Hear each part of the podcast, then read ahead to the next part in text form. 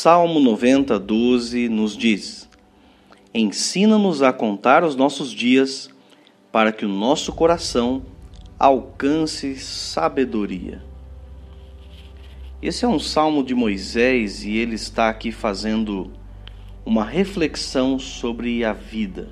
Ele apresenta a perspectiva de Deus sobre a vida e como são os dias para o Senhor. É nesse contexto que ele diz que mil anos é como um dia que se foi para o Senhor e como a vida é para nós homens, como um sono, um sopro. E existem três coisas básicas sobre a vida que nós precisamos saber. A primeira é que a vida ela é frágil. No contexto, Moisés diz: Fazes o homem voltar ao pó. Nossa vida é frágil. Por muito pouco você pode perdê-la.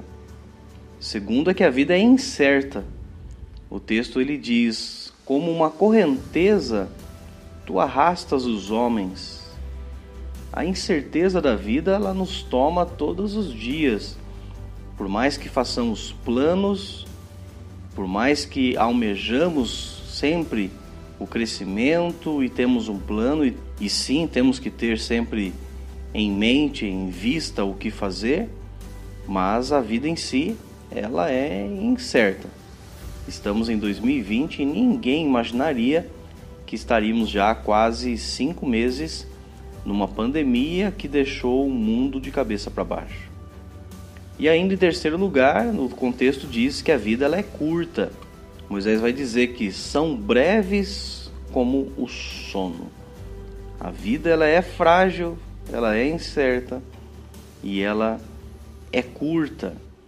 E é importante talvez fazer uma reflexão como essa de Moisés sobre o que é a vida, sobre qual a fase da vida nós estamos o que é importante para nós, porque enquanto que no dia a dia as questões da vida são se você vai pagar no débito ou no crédito, se você vai querer açúcar ou adoçante, se você vai levar ou vai comer aqui. E aí a vida vai sendo levada no piloto automático. E um dos grandes inimigos de uma vida que vale a pena é exatamente o comodismo, a acomodação, que nos faz sempre entrar numa forma, entrar num ritmo confortável, nos levando a uma vida medíocre, mediana.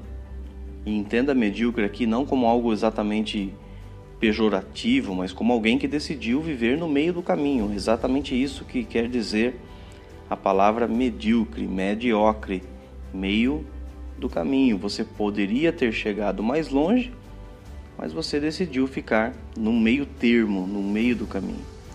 E aí vamos vivendo um dia após o outro e uma vida sem sentido, e nós esquecemos que nós não somos frutos do acaso. Nós esquecemos muitas vezes que Deus programou as nossas vidas. E esse grande desafio de lidar com a vida ela tem a ver da maneira como nós lidamos com o tempo. Moisés ele diz: ensina-nos a contar os nossos dias.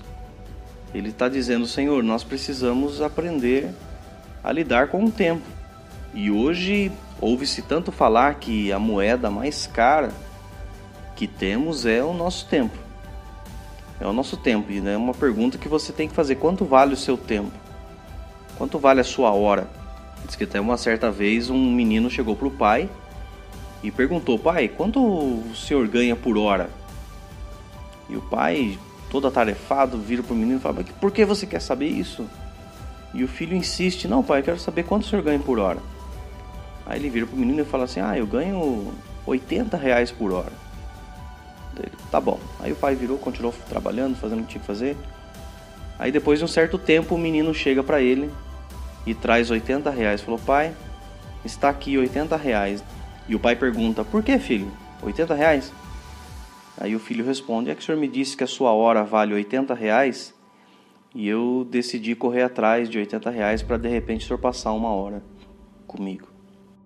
E o tempo ele é cruel, o relógio não para Tantas canções já dizia, o tempo não para, se tem uma coisa na vida que é implacável, é o tempo.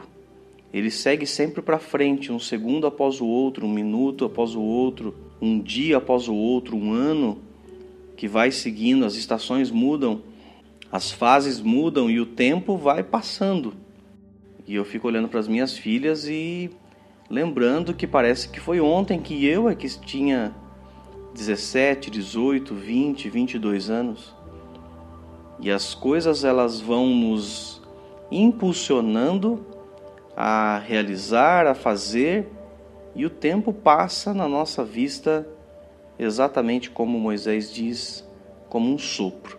Por isso, para nós não sermos engolidos, maltratados ou vencidos pela tirania do tempo, nós precisamos fazer as pazes com o tempo. É o que Salomão dizia em Eclesiastes 3, no clássico texto sobre o tempo, e ele fala que há tempo para todas as coisas. E ele, aliás, ele inicia a sua prédica dizendo: "O Senhor fez todas as coisas com um tempo determinado debaixo do sol". E nós precisamos fazer as pazes com o tempo. Nós precisamos entender que não podemos pular etapas na vida. Precisamos viver um dia de cada vez. Moisés estava dizendo isso Ensina-nos a contar os nossos dias. Não podemos pular uma etapa, nós podemos até tentar encurtá-la, podemos até tentar acelerá-la, mas não podemos pular.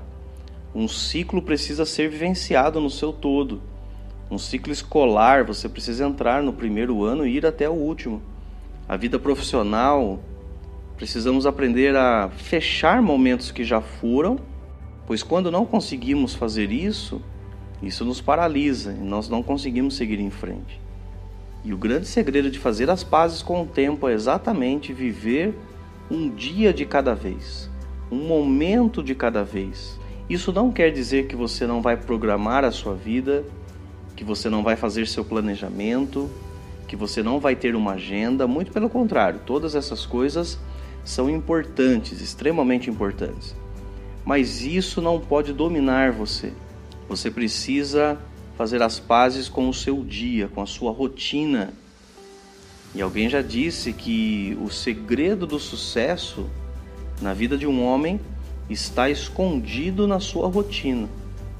A grandeza de um homem está em fazer com que a sua rotina, os seus rituais de dia, sejam tão eficientes no seu comum que o extraordinário de repente possa acontecer.